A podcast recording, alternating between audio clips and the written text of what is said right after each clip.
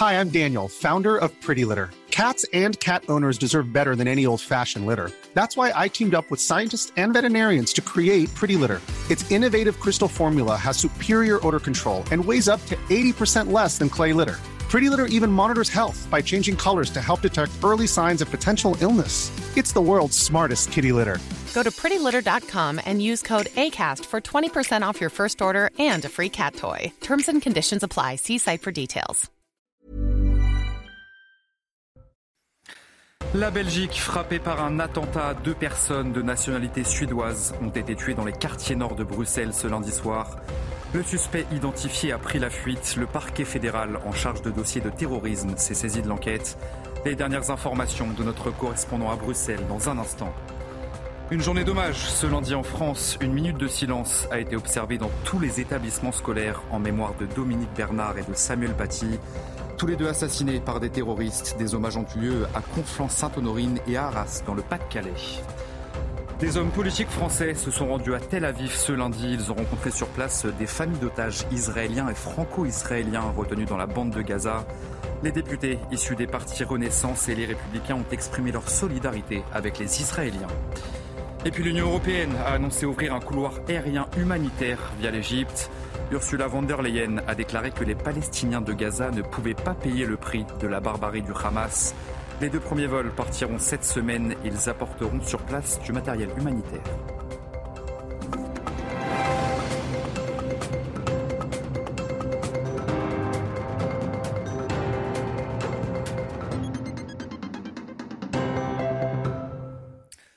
Bonsoir à tous, soyez les bienvenus sur CNews dans l'édition de la nuit. Le match Belgique-Suède a été, a été définitivement arrêté à la mi-temps en raison d'un attentat.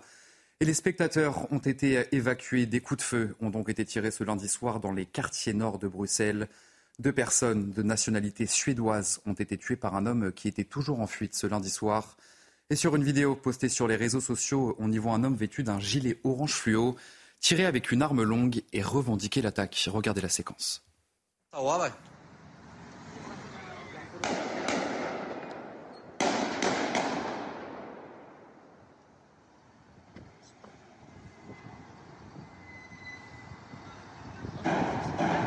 قتله خلاص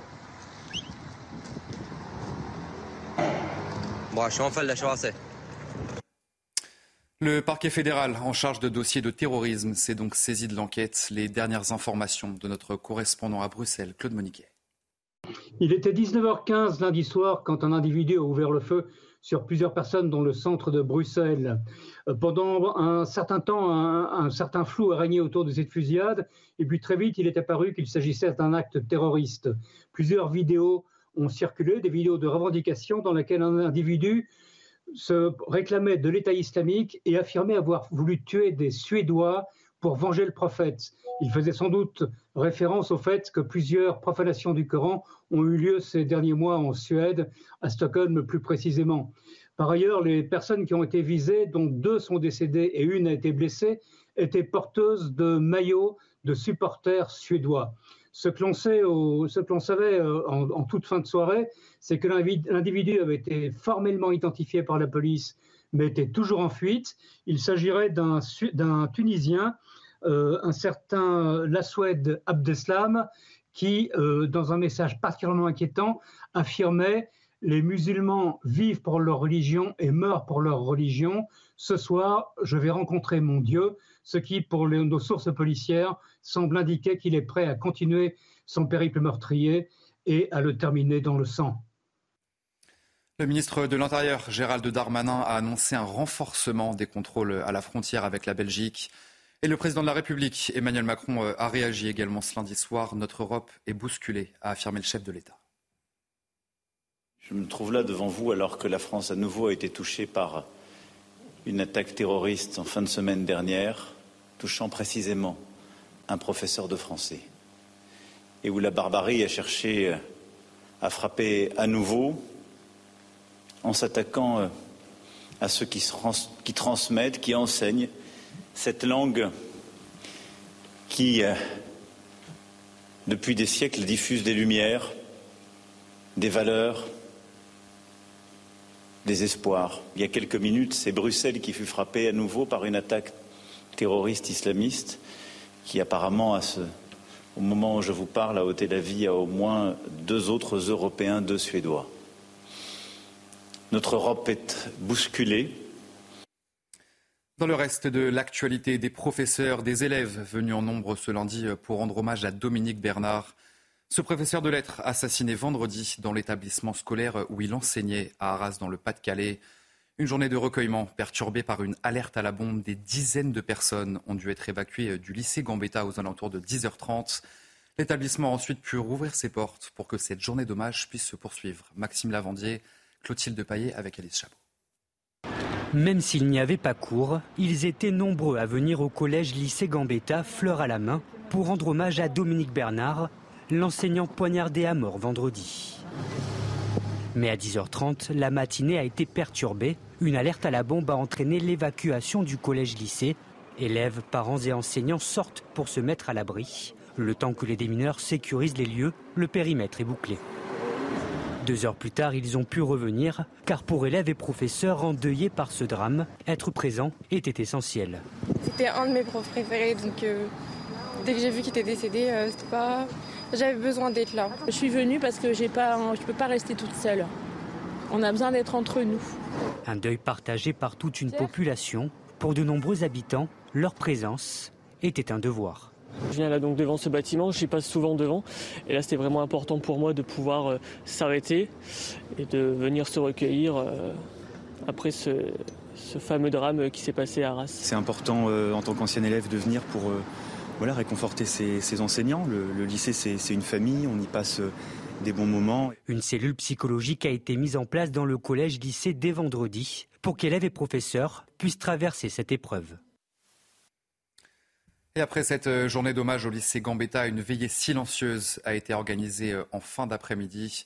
Plusieurs dizaines de personnes sont venues déposer une bougie devant la plaque en mémoire des victimes du 13 novembre. Des mots ont été gravés en hommage aux professeurs et aux victimes du terrorisme. Je vous propose d'écouter le maire de la ville d'Arras qui était justement présent lors de cette veillée.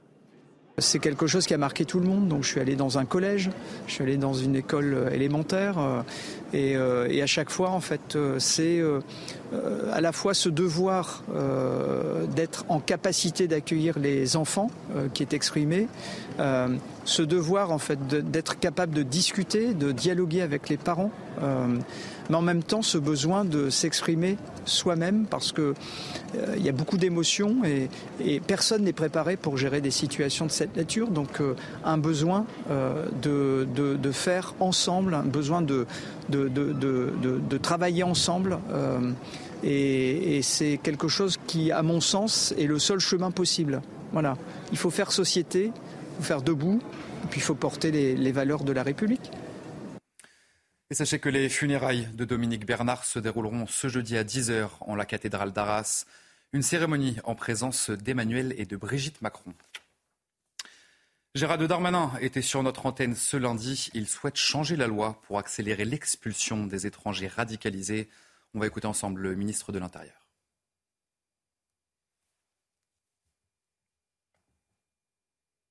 Le ministre de l'Intérieur ne peut pas expulser du territoire national parce que c'est la loi des gens qui, par exemple, sont nés avant 13 ans, sont venus avant 13 ans mm. sur le sol national, se sont mariés avec un Français ou un enfant euh, en France. changer les choses. Ben, c'est ce que propose la loi. Notre loi propose qu'on fasse sauter, si j'ose dire, toutes ces réserves mm. qui ne sont ni constitutionnelles ni européennes, mm. qui nous permettent d'expulser ces personnes comme dans beaucoup d'autres pays européens.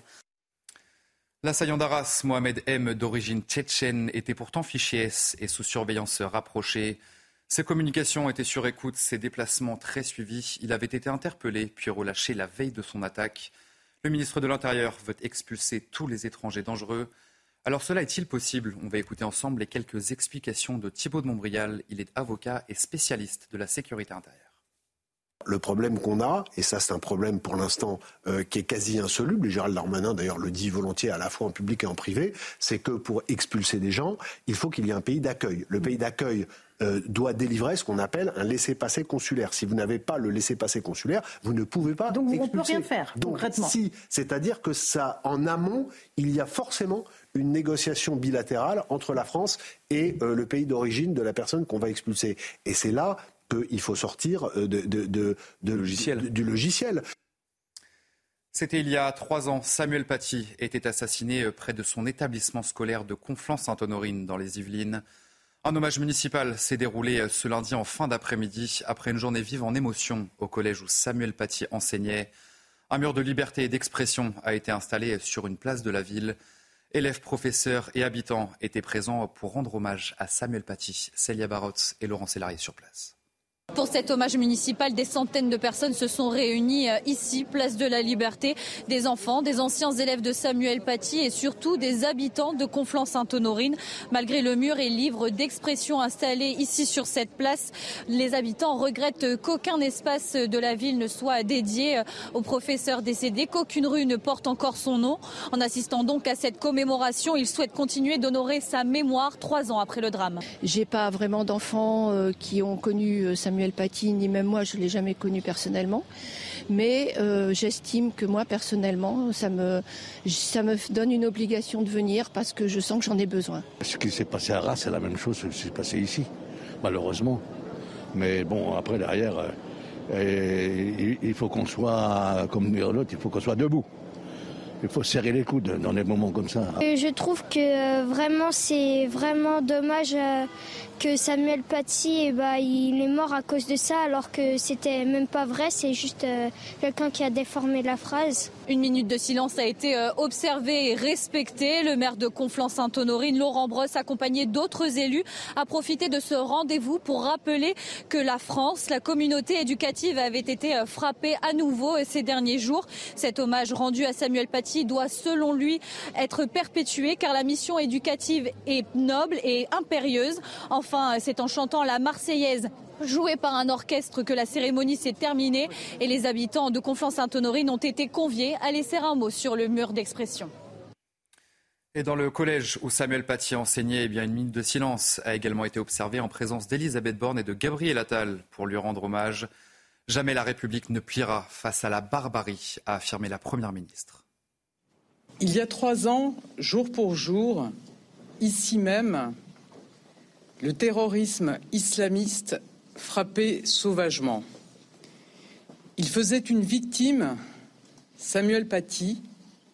Il touchait tout un pays. Avec mon gouvernement, nous mettons tout en œuvre pour les protéger. Jamais la barbarie ne l'emportera face au savoir. Jamais la République ne pliera face au terrorisme. Plus de 1400 personnes tuées en Israël, 2750 dans la, dans la bande de Gaza. Dix jours après l'attaque du Hamas, les frappes israéliennes se poursuivent. Israël prépare ses troupes pour une offensive terrestre imminente. Nos envoyés spéciaux sont dans le sud d'Israël, à la frontière entre la bande de Gaza et l'Égypte. Sur place, on va faire le point donc avec Antoine Estève et Fabrice Elsner. Nous avons pu nous rendre pour la première fois depuis les attentats du 7 octobre dans la région des trois frontières au sud du pays, entre Rafah, dans la bande de Gaza, le désert égyptien et le désert du Negev, en Israël. Dans cette région, on a observé des préparatifs de guerre très différents de ce qu'on a vu jusqu'ici. L'armée israélienne y déploie des positions d'artillerie très discrètes, souvent cachées derrière des dunes. Des petits checkpoints avec seulement trois ou quatre soldats sont disséminés tout le long de la frontière avec la bande de Gaza. Ce sont des drones qui se chargent de la surveillance des lieux. On les entend toute la journée et on entend des tirs d'obus et des répliques de roquettes toute la journée aussi depuis la bande de Gaza. Des habitants nous ont confié également que les voitures étaient régulièrement prises pour cible par des combattants cachés de l'autre côté de la frontière derrière les grillages. Pour beaucoup de militaires ici, l'option d'une grande opération terrestre semble s'éloigner de plus en plus. La plupart des habitants nous confient même que la présence des 199 otages à Gaza freine une décision politique de lancer une grande action terrestre. Le porte-parole de la branche armée du Hamas a réagi à l'offensive terrestre imminente de Tsahal. Nous n'avons pas peur, a-t-il déclaré. Écoutez. La menace de l'occupation d'Israël de lancer une offensive terrestre contre notre peuple ne nous fait pas peur. Et nous y sommes prêts, si Dieu le veut. L'Union européenne a annoncé ouvrir un couloir aérien humanitaire via l'Égypte. Ursula von der Leyen a déclaré que les Palestiniens de Gaza ne pouvaient pas payer le prix de la barbarie du Hamas. Les deux premiers vols partiront d'ailleurs cette semaine et ils apporteront sur place du matériel humanitaire. The mission has announced to triple humanitarian aid for civilians in Gaza to 75 million. And we are launching an EU humanitarian air bridge to Gaza through Egypt. The first two flights will start this week. They will bring humanitarian goods to Gaza, and we will keep working with our partners in the region to assess and address the needs on the ground. La France qui va par ailleurs mobiliser 10 millions d'euros pour la population de Gaza. Une annonce faite ce lundi par Catherine Colonna en visite en Égypte aux côtés de son homologue égyptien. Eh bien, la ministre des Affaires étrangères a plaidé pour l'évacuation des civils de la bande de Gaza. Elle souhaite que des points de passage puissent être ouverts.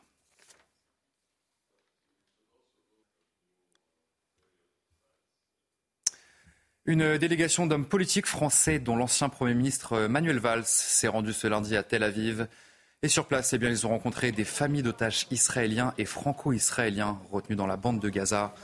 Les dix députés issus des partis Renaissance et les Républicains ont exprimé leur solidarité avec les Israéliens. À Tel Aviv pour CNews, Régine Delfour, Thibault Marcheteau.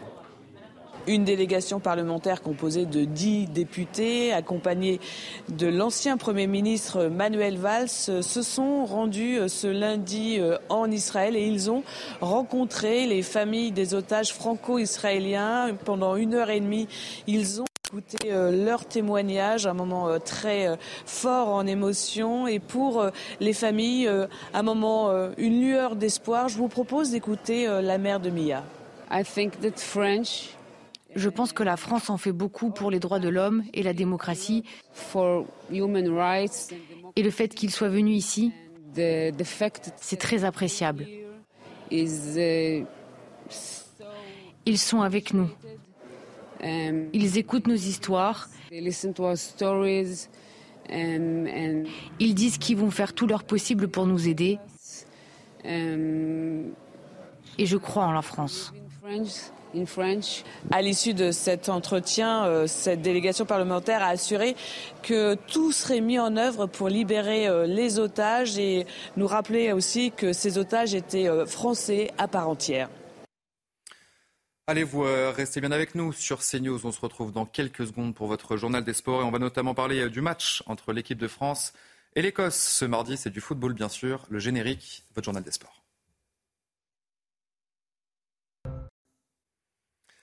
On ouvre donc ce journal des sports avec l'équipe de France de football qui affrontera ce mardi l'Écosse.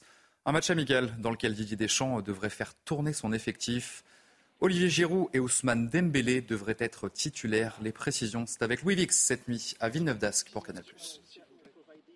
Si l'on se fie à la mise en place tactique effectuée par Didier Deschamps et son staff ce soir sur la pelouse du stade Pierre-Mauroy, il devrait y avoir 4, peut-être 5 changements dans le 11, deux changements dans le secteur offensif avec les retours d'Ousmane Dembélé à droite et d'Olivier Giroud en pointe pour accompagner le capitaine Kylian Mbappé. Un changement au milieu, l'incorporation de Kamavinga aux côtés de Chouameni et d'Antoine Griezmann. Et puis en charnière, Benjamin Pavard devrait avoir la confiance de son sélectionneur pour accompagner Ibrahima Konaté. Didier Deschamps nous a rappelé aujourd'hui en conférence de presse que la dernière fois qu'il avait effectué beaucoup de changements, ce n'avait pas été une franche réussite avec la défaite il y a un mois en Allemagne, 2 buts à 1.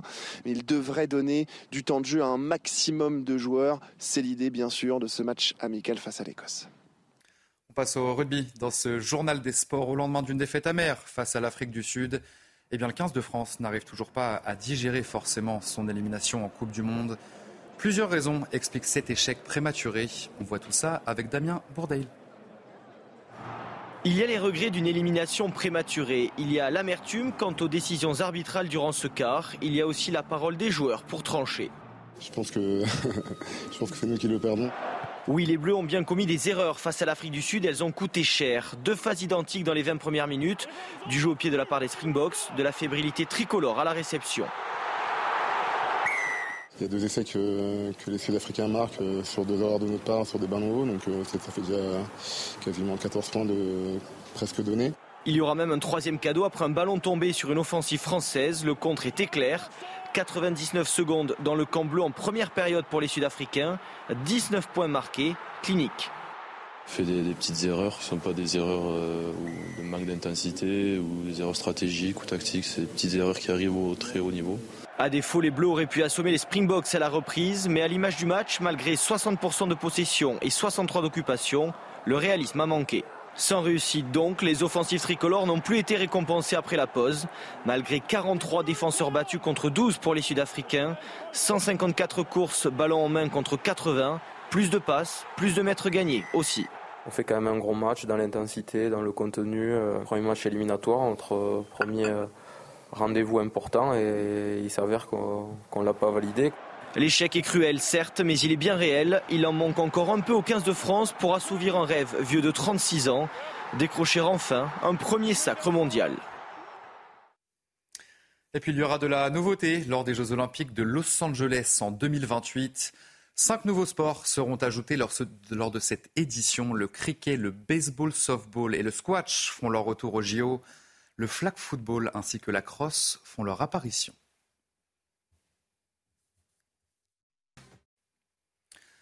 Allez-vous euh, rester bien avec nous sur CNews? On se retrouve dans un instant pour un prochain journal.